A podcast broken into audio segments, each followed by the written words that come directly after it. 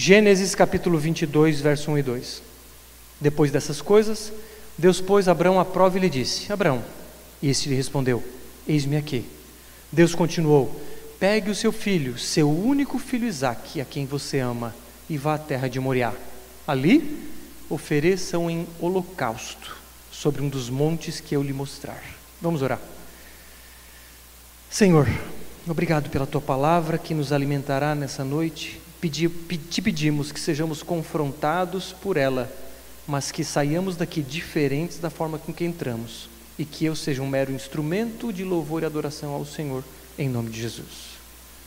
Deus pediu para que, para que Abraão sacrificasse o próprio filho para que colocasse, o texto nos diz, ofereçam em holocausto. Isso significa queimar o filho. Era um sacrifício a Deus matar o próprio filho. O filho da promessa. O filho que Deus havia prometido e de forma milagrosa havia nascido. E estamos aí estimando uma idade de 15 anos. E Abraão então tinha aproximadamente 115 anos como que o futuro da descendência de Abraão se daria se o único filho dele seria morto. E claro, com 115 anos e Sara com 105, eles não poderiam certamente ter outro filho. Mas aqui é um detalhe que o texto nos mostra. No verso 1: Depois dessas coisas, Deus pôs Abraão à prova. Abraão não sabia que era uma prova. Sabe aquela história? É, é, professor chega na aula, puxem uma folha, uma caneta, material embaixo da carteira e preparem-se. Prova surpresa. Nessa hora o povo gelava, em dupla, professor, em dupla. E assim o coro entoava na, na sala de aula. E Deus então traz essa prova surpresa para Abraão, mas ele não sabia que era uma prova. Era o professor dizendo: Vou dar um exercício a vocês e você não perguntou, vale nota? E valia nota. E você não sabia que valia nota e fez talvez de qualquer jeito. Mas Abraão não fez de qualquer jeito. Abraão foi submetido a uma prova sem saber que era uma prova. E vamos ver o que, como ele se comportou diante desse grande teste. Agora, antes de tudo, é importante discernir o que é tentação e o que é provação. Tentação é algo que te leva a pecar e Deus não tenta ninguém. Agora, provação é algo enviado por Deus e é um teste para que a pessoa entenda se ela é digna de algo ou não. Vamos entender o que isso significa. Era a maior prova da vida de Abraão: matar o filho amado, a garantia de sua descendência a garantia do seu futuro, porque Abraão, já velho, quem cuidaria de sua, de, de sua vida? A ideia é que os filhos cuidassem dos pais quando chegassem à velhice, e era o único filho. Mas principalmente havia uma descendência prometida para Abraão, que Deus tinha dito: Abraão, você vai ser pai de multidões, milhares vão ser teus descendentes. Agora, como que isso se daria se ele precisaria matar o próprio filho? Mas antes de entrarmos na prova propriamente, vamos observar uma pré-prova. Texto nos diz que Deus disse: Abraão, este lhe respondeu: Eis-me aqui. A primeira pré-prova, ou a primeira prova, é o chamado de Deus. O chamado que Deus faz diariamente a nós. Deus disse a Abraão, e Abraão respondeu prontamente: Eis-me aqui. Porque Abraão era um cara de intimidade com Deus, era um cara de oração, não era um cara de leitura bíblica, porque ele não tinha a Bíblia em suas mãos ainda, mas ele muito bem conhecia a respeito do que Deus estava fazendo na terra. E, e essa prova é uma prova que nos vem todos os dias. Você é provado diariamente quando Deus te chama. Rafa, João, Joana, como você responde? Todos os dias, Deus te chama e me chama para conversar. Todos os dias. E nós temos a oportunidade de rasgar o nosso coração em oração, porque oração é falar com Deus, e nós temos a oportunidade de ouvir Deus, e ouvimos quando lemos as Suas Escrituras, a Sua palavra. Nós temos essa oportunidade diária, e muitos de nós têm tirado três nessa prova. Que nota você tem tirado? Eu não estou falando aqui sobre conquistar salvação, não é nada disso. É simplesmente uma prova que avalia o meu nível de fé. Como tem estado a sua fé todos os dias, quando você acorda e Jesus te chama para conversar. Boa parte de nós está assim: Senhor, obrigado por mais um dia, me abençoe em nome de Jesus e à noite volta a falar com ele: Senhor, eu te abençoo em nome de Jesus, dorme bem. Quantos de nós temos abençoado Deus naquela, naquela fase entre acordado e sono, sono rem ali, coisas assim? Irmãos, você e eu somos provados todos os dias quando Ele diz: E aí, vamos conversar? Isso é uma prova de fé. Quem não tem fé, é óbvio que não vai orar. Óbvio. Quem não tem fé, para que vai perder tempo lendo a Bíblia? Afinal de contas, um livro tão antigo. Quem não tem fé não vai se relacionar com Jesus, porque será que ele existe? Agora, muitos acreditam que ele existe, mas não têm fé, porque não confiam que ele está ali para conversar com a gente de manhã ou em algum outro horário do dia. Muitos não confiam porque sequer obedecem, não têm fé, tropeçam no, na primeira prova, na pequena prova diária, porque não acreditam, ou não confiam, ou não obedecem à voz de Deus que chama todos os dias dizendo: Abraão, vamos conversar? E todas as manhãs nós deveríamos acordar, Senhor, eis-me aqui, vamos trocar uma ideia. Deixa eu te falar umas coisas que estão me inquietando, um problema que eu vou enfrentar hoje, mas deixa eu ouvir a tua voz. E todos aqui já ouviram falar do Sopa, uma ferramenta devocional. Se você não ouviu, procura lá no nosso site, tem um vídeo que explica. Agora, como você tem respondido a esse chamado diário de Jesus? E agora é interessante que essa prova diária, ao mesmo tempo, é um exercício. Ao mesmo tempo que Deus me coloca à prova, à medida em que eu sou aprovado nessa prova, a minha fé é fortalecida, porque eu me prostro diante dele e ouço Sua voz e abro meu coração, e a minha fé é fortalecida. Viver uma vida sem oração e sem leitura bíblica é você ir a alguma cidade de carro dirigindo sem GPS, uma cidade que você não conhece. Como você tem dirigido ao redor, ao, ao, ao longo da vida? Como você tem dirigido a sua vida todos os seus dias? Infelizmente, irmãos, muitos que estão aqui sentados estão como sacos vazios, perdidos, porque não ouvem a voz de Deus, porque não falam com Deus. Você tem um GPS à sua disposição, que orienta todos os passos da vida, um chamado diário a uma conversa, e mantém-se uma fé fraca, uma fé inócua, uma fé que não move sequer grãos, quanto mais uma grande montanha. Isso porque não obedecemos ao chamado diário. Como você tem se deparado com este primeiro teste? Você já tira um três? No teste diário, atente-se, porque o objetivo dessa noite é que cada um saia daqui indignado. Eu estou indignado comigo, comigo mesmo, porque eu preciso dar passos de fé. Pois bem, diante dessa prova de ser chamado por Deus, Abraão responde: Eis-me aqui mas a sequência é que o bicho pega. Abraão deve ter perguntado por que, que eu respondi, por que, que eu disse eis-me aqui. Deus estava pedindo, Abraão, sacrifique o teu filho amado, o filho da promessa. Vá ao monte chamado Moriá. Abre parênteses, o Monte Moriá, séculos mais tarde, foi o lugar onde o templo judaico foi construído por Salomão. É onde hoje está o Domo da Rocha, aquela mesquita muçulmana que todo mundo conhece, por fotos em Jerusalém. É verdade. E muito próximo ali era um outro monte, o Monte Gólgota, o monte onde o Cordeiro Jesus Cristo foi sacrificado. Mas por que, que Deus faria um pedido tão absurdo? Por que, que Deus faria um pedido tão, parece que incoerente?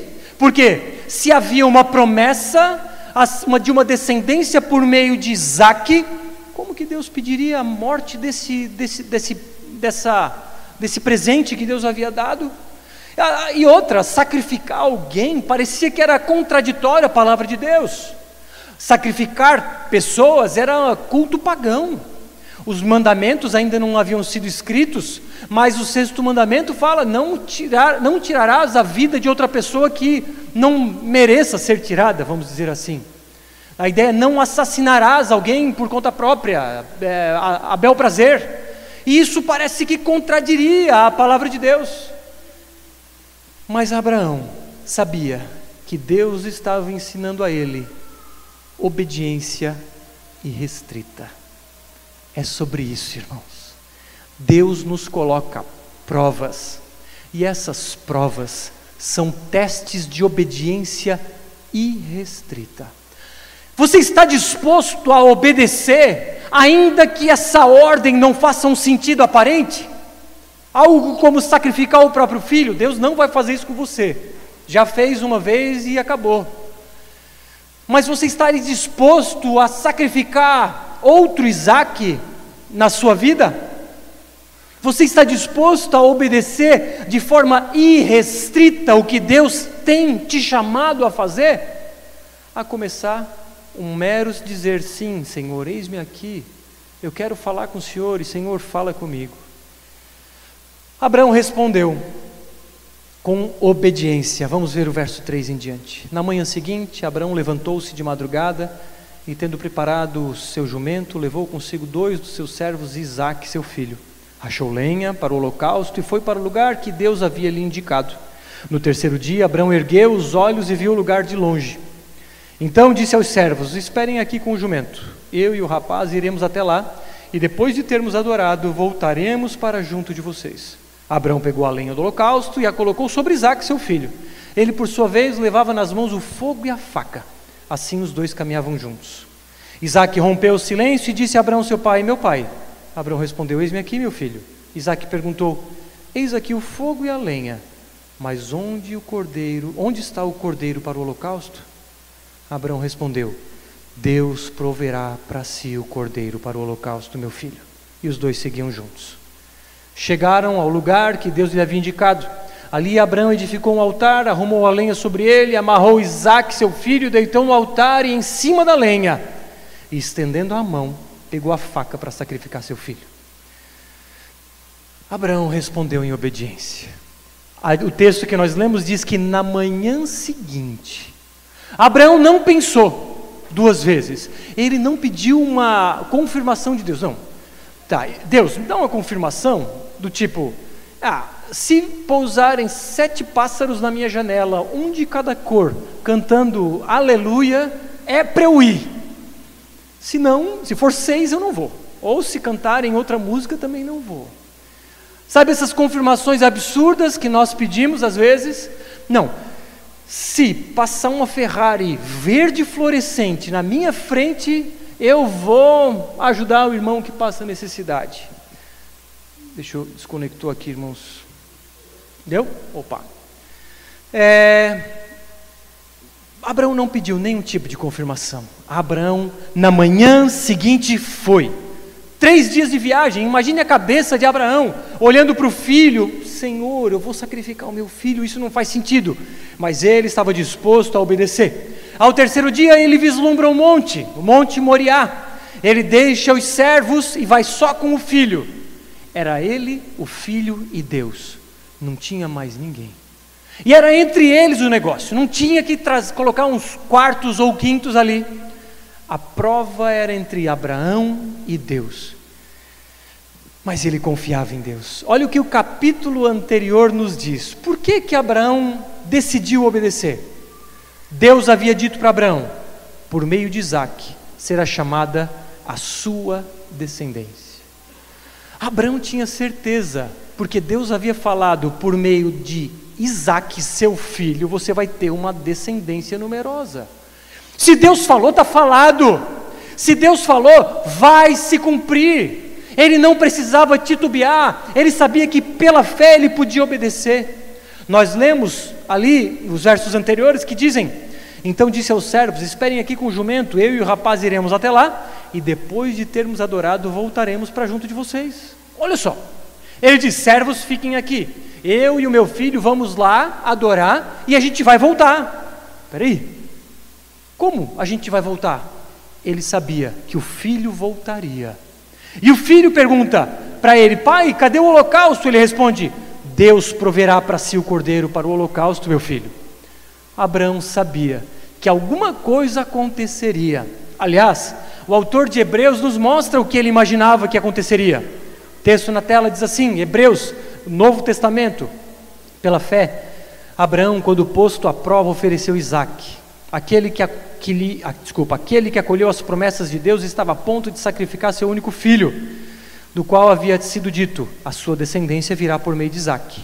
Abraão considerou que Deus era poderoso até para ressuscitar Isaac dentre os mortos, de onde também figuradamente o recebeu de volta. Abraão respondeu em obediência, porque ele confiava na palavra de Deus. E ele sabia que Deus era poderoso para ressuscitar o seu filho. Não havia nenhum relato de ressurreição de mortos até então, pelo menos biblicamente falando. Mas Abraão sabia que Deus poderia ressuscitar o seu filho, por isso ele respondeu em fé. E o que é fé? Acreditar, confiar e obedecer. Abraão foi provado, o maior teste de sua vida a prova final que determinava se ele seria aprovado ou não. Ele foi aprovado, porque ele acreditou, ele confiou e obedeceu. Agora, como você reagiria? E eu não vou pensar aqui de sacrificar o seu filho, mas imagine que Deus pedisse a você algo que você ama muito. Imagine Deus lhe pedir um carro que você comprou agora, a casa que você se mudou agora, metade do seu salário, o esporte que você ama ou qualquer outra coisa do gênero, você teria disposição para renunciar? Essa pergunta, quando analisada sem máscaras, revela os nossos ídolos. O que te controla? Os nossos ídolos são aquelas coisas que controlam as nossas vidas, aquilo que nós não conseguimos imaginar viver sem. Os nossos ídolos é aquilo que a gente gasta pensamento quando deita e quando acorda e quando se levanta. Os nossos ídolos são aquelas coisas que gastamos o nosso dinheiro excessivamente. Os nossos ídolos é, são aquelas coisas que gastamos o nosso tempo, gastamos a nossa energia o que te controla a ponto de você não se imaginar sem aquilo, a ponto de você não imaginar a possibilidade de renunciar. Isso é um ídolo. Você tem algum? Faça essa pergunta ao seu coração. Você está disposto a renunciar aquilo que você mais ama? Porque aqueles que têm disposição para renunciar são aqueles que têm verdadeira fé. A verdadeira fé em ter Jesus como Salvador e Senhor. Se você diz assim, não, Deus pode me pedir tudo, menos o meu carro, o carro é teu Deus. Deus pode me pedir tudo, menos o surf, o surf é teu Deus. Pode me pedir tudo, menos a minha empresa, a tua empresa é teu Deus. E todas essas coisas ocupam o lugar de Jesus. E Jesus não divide a glória dele com ninguém. Só podemos adorar um Senhor. Algo te controla? E saibam que Deus manda provas para revelar esses ídolos em nossas vidas. Deus chacoalha o nosso chão para que a gente entenda se a gente tem algum ídolo ou não. Você sabia que você que está aí sentado ou assistindo pela internet, por exemplo, pode estar passando por um problema financeiro E esse problema financeiro é meramente uma prova da parte de Deus para você parar de confiar no dinheiro. Talvez o seu problema seja um chacoalhar de Deus para que você pare de olhar para o dinheiro como aquilo central em sua vida. Outros talvez estejam passando por um problema na própria empresa ou no seu emprego, e é um chacoalhar de Deus para que você entenda que a sua empresa ou o seu emprego não pode controlar a sua vida, que quem traz a provisão é Deus. A saúde de outra pessoa pode te abalar tanto que é Deus dizendo: confie em mim. Ou mesmo a tua própria saúde, te, de alguma forma te impedindo, por exemplo, de comer comidas que você gosta. E é Deus te provando, dizendo que os maiores prazeres não vêm de a comida, da comida A ou B, que os maiores prazeres vêm de Deus. Que prova você passa neste momento que eu digo hoje? Que você, que Deus está te chacoalhando, dizendo: "Ei, acorda, isso aí é um Deus na tua vida". Talvez uma, uma a, a, perder um emprego, talvez, não sei, inúmeras possibilidades, talvez um problema físico que te impede de fazer um esporte que você ama. Essas coisas muitas vezes são o chacoalhar de Deus, são testes, provas, para que a gente avalie onde está o nosso coração. E eu te pergunto: onde está o seu coração? Espero que você saia daqui indignado consigo mesmo. Agora, essas aflições que passamos, que nos trazem tribulação, Tiago encarava diferente, lá na tela. Meus irmãos, tenham por motivo de grande alegria o fato de passarem por várias provações, sabendo que a aprovação da fé que vocês têm produz perseverança. Ora, a perseverança deve ter ação completa para que vocês sejam perfeitos e íntegros, sem que lhes falte nada. Essas provas que passamos em diversas áreas da vida são oportunidades de Deus para recalibrarmos o nosso coração para reorganizarmos a nossa vida e derrubarmos altares. Espero que cada um olhe para si e se sinta indignado com possíveis ídolos, mas perceba que as provas são oportunidades de fortalecimento da nossa fé. Agora, as provas também podem vir hum, é, moldadas num, num formato de passos de fé. Deus nos chama a darmos passos de fé. Passos de fé de inúmeras ordens. Agora, vou dizer o que não é passo de fé. É, Bruno, Deus está me, me dando um passo de fé porque é, eu fui, eu recebi uma oferta de emprego, mas eu preciso dar um grande passo de fé, porque eles me disseram que existe uma condição, condição de caixa 2, e eu preciso ter fé, né, para não ser preso. É esse tipo de fé. Ah, eu tenho, é eu vou dar um passo de fé, Bruno. Agora eu vou começar a ir para os Estados Unidos e trazer muamba para vender. E eu preciso de fé porque a cota 500 dólares não dá. Então eu vou trazer 10 mil dólares em compras. Mas eu tenho fé e eu declaro, determino que a alfândega não vai me pegar. Que isso? Que fé é essa? Fé demais que essa? Irmãos, fé, mas também não é fé sobre projetos pessoais do tipo, eu tenho fé que Deus está me chamando para comprar uma Ferrari, porque eu quero arrasar na cidade. E esse passo de fé que Deus está me dando, eu vou fundar, porque é pela fé. Não é, irmãos. Não é sobre estacionar uma Lamborghini aqui dentro e dizer vocês podem fazer isso também.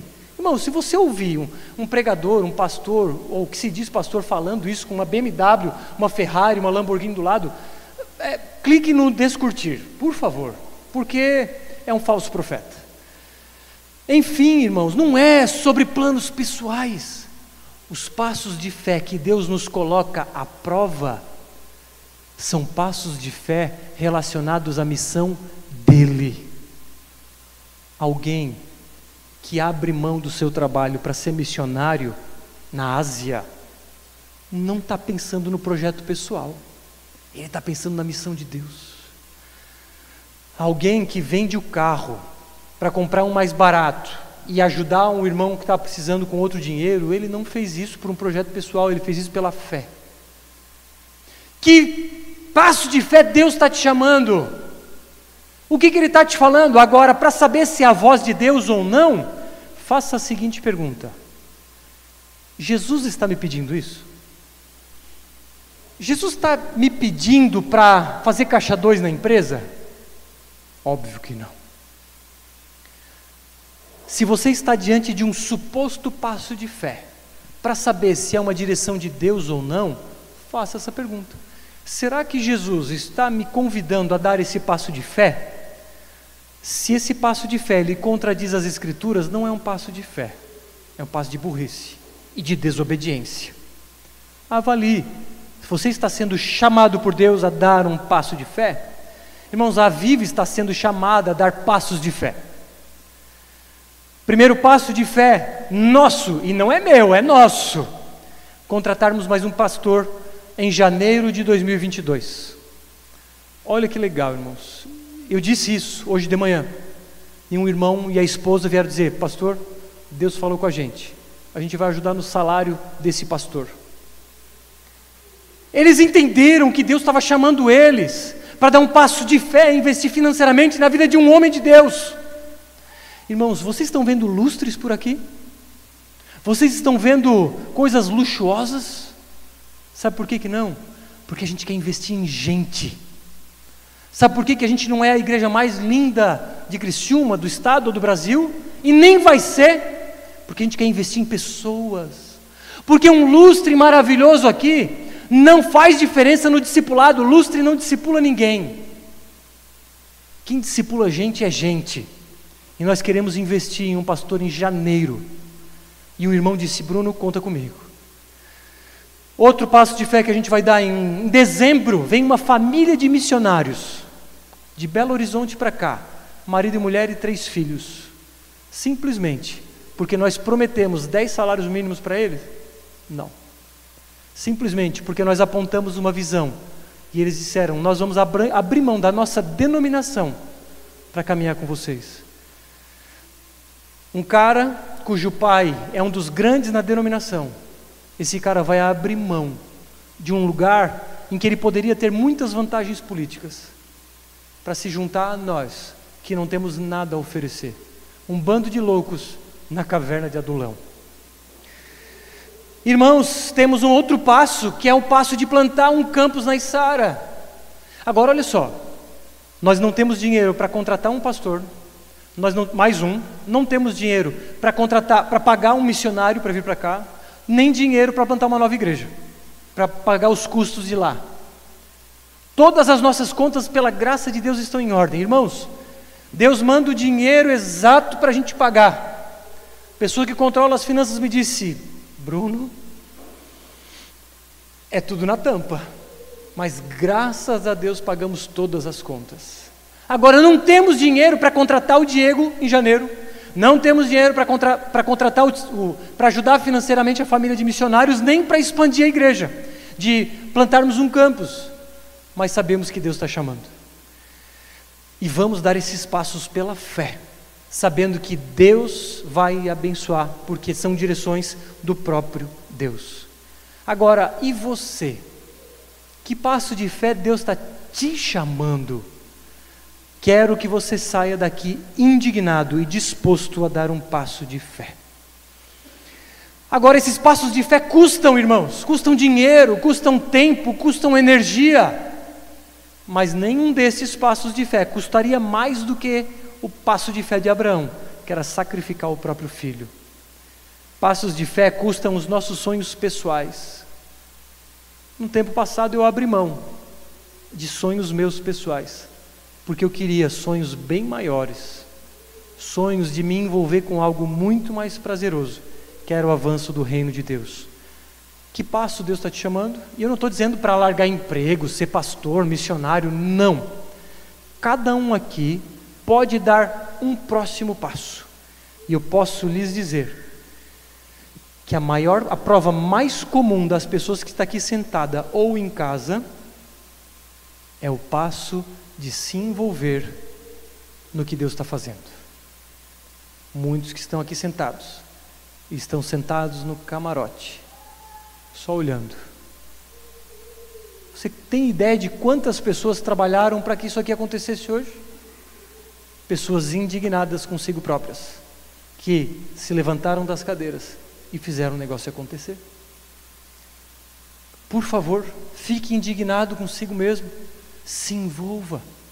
O maior, ou melhor, o mais comum passo de fé nesse lugar, nesta noite, é o passo de se envolver no que Deus está fazendo na terra.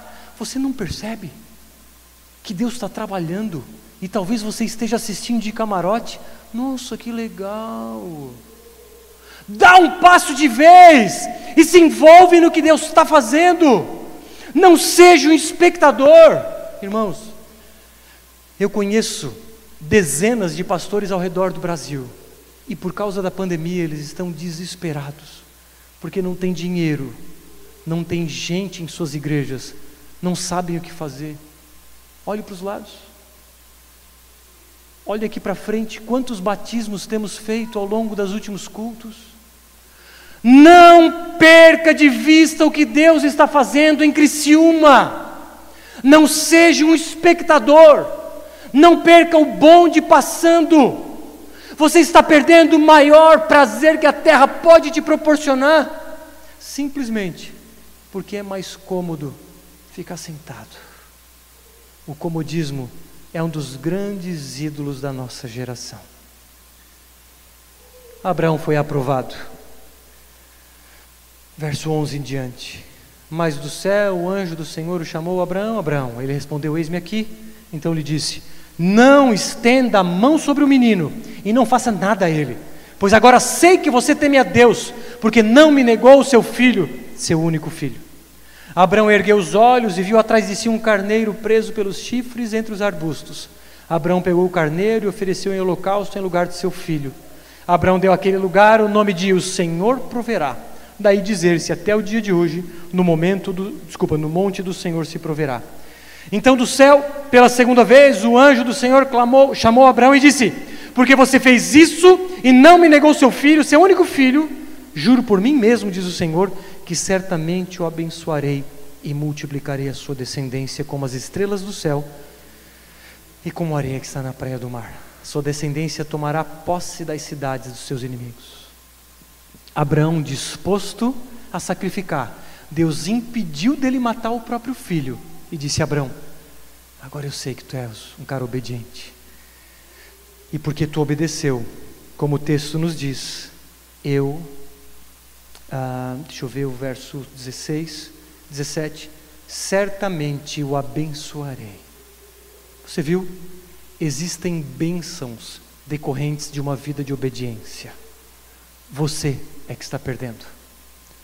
Você que não dá um passo em direção ao corpo de Cristo, que está perdendo as bênçãos da parte de Deus. Agora saiba que fé precisa vir acompanhada de boas obras. Uma fé sem obras, como Tiago diz, é uma fé morta. Se você diz que tem fé, pode ter a confissão de fé mais linda e ortodoxa do mundo, se não vier acompanhada de obras, a sua fé é vã, a sua fé é vazia. Que provas Deus está te trazendo à tona? Será que Ele está te chamando a investir tempo na vida de outra pessoa?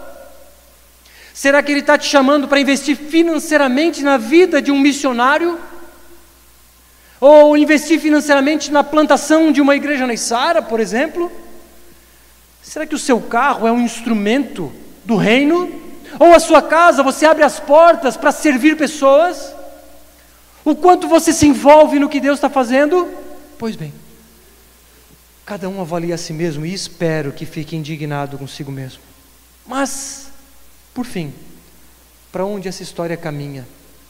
Ou melhor, para onde essa história aponta? Fala sobre um sacrifício substitutivo. Um cordeiro que foi sacrificado e que aponta para sacrifícios de animais no Antigo Testamento, mas principalmente para o Cordeiro Imaculado, que seria sacrificado no monte vizinho, no monte do Gólgota. O que a Bíblia nos mostra aqui é uma prefiguração da morte de Cristo. Quando ele diz: Meu filho, calma, Deus proverá o cordeiro, esse cordeiro é Jesus, que tira o pecado do mundo. Quando ele então coloca a lenha nos ombros do filho Isaac, é como Jesus carregando a própria cruz, que seria instrumento de sua própria morte. Quando Abraão não nega a morte do filho, é Deus enviando o próprio filho para morrer em favor de pecadores. Mas Deus poupou Abraão e Deus não poupou o próprio filho. Isso é amor. Isso é o Evangelho. Um Deus que manda o próprio filho morrer em favor de nós, terríveis pecadores. Isso é o Evangelho. Mas o Evangelho, ele é completo com uma resposta. Como você tem respondido ao chamado? Quem é teu dono? Essa é a pergunta que não quer calar. Quem é que manda em sua vida? Aqueles que dizem eu creio em Jesus como meu Salvador, mas não vivem uma vida de obediência, são donos da própria vida. E esses não herdarão o reino dos céus. Agora aqueles que dizem já não sou eu quem vivo, mas é Cristo que vive em mim. Estes entenderam quem manda em quem. Irmãos, e as provas então são, de novo, uma oportunidade de avaliação pessoal. Falei diversas possibilidades de prova e talvez se encaixe na sua vida ou não. Você pode estar passando por outra prova, que eu não falei. Mas o objetivo é despertar em você como está a sua fé. Você realmente tem Jesus como teu dono? Essa resposta que ele espera ela não é motivada por mérito. O passo de fé que Deus te pede não é um passo para conquistar o céu. Não é um passo para se aproximar de Jesus e ser e receber a vitória. Não. É um passo motivado pelo que Jesus fez.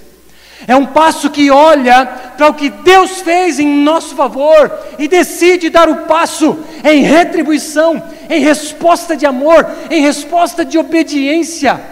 E uma forma de dizer, Senhor, a forma com que eu tenho de te amar é dizendo: Eu quero me envolver na tua missão. Então, irmãos, eu vou fazer alguns convites. E você vai analisar se você precisa dar um passo. Eu preciso porque eu estou indignado comigo mesmo. E te pergunto, qual é o próximo passo? Mas agora, detalhe, de novo, não pode ser motivado para conquistar, não pode ser um passo de fé para receber a salvação, é porque você já recebeu de graça, é que você retribui. Agora é fato que aqueles que retribuem em fé são abençoados. Qual é o seu passo de fé? Orar e ler a Bíblia diariamente? Talvez é um pequeno passo como esse, que vai levar cinco minutos do seu dia, em que você vai dar esse passo, falar com Deus e ouvir a Sua voz. Talvez seja entregar a sua vida a Jesus e ser batizado. Que tal? Dar um passo como esse? De dizer para o mundo que Jesus é teu Salvador e Senhor? Outro possível passo é se tornar membro dessa comunidade. Estou indo, já fui em três, quatro cultos. O que, que faz para ser membro efetivo? Participar de um pequeno grupo, onde a vida acontece, onde os irmãos sentam à mesa para conversar a respeito das Escrituras. Talvez seja esse um passo muito simples e maravilhoso. Ou quem sabe servir em algum ministério, irmãos, temos déficit. Tem muita gente que trabalha muito, se todos servissem, irmãos. A nossa meta, aliás, a minha meta, é que 80% da igreja esteja em pequeno grupo e esteja servindo. É uma meta bem louca, assim, porque igrejas aí fora, a média é de 15 a 20 pessoas servindo. Mas nós estamos chamando vocês para se envolverem. Ou quem sabe uma missão fora da igreja. Outro passo de fé que a gente vai dar é a cafeteria. Mas não temos dinheiro para montar ela, mas vamos fazer pela fé. E a ideia da cafeteria, irmãos, é, um, é, uma, é uma associação sem fins lucrativos para ajudar crianças num outro projeto que logo deve sair do papel. Outro projeto que a gente vai fazer é jiu-jitsu aqui na igreja, terças-feiras à noite. Outro projeto é a revitalização da quadra da Cesaca, vamos pintar. Enfim. Ou quem sabe o chamado que Deus está te chamando é fazer discípulos para Jesus.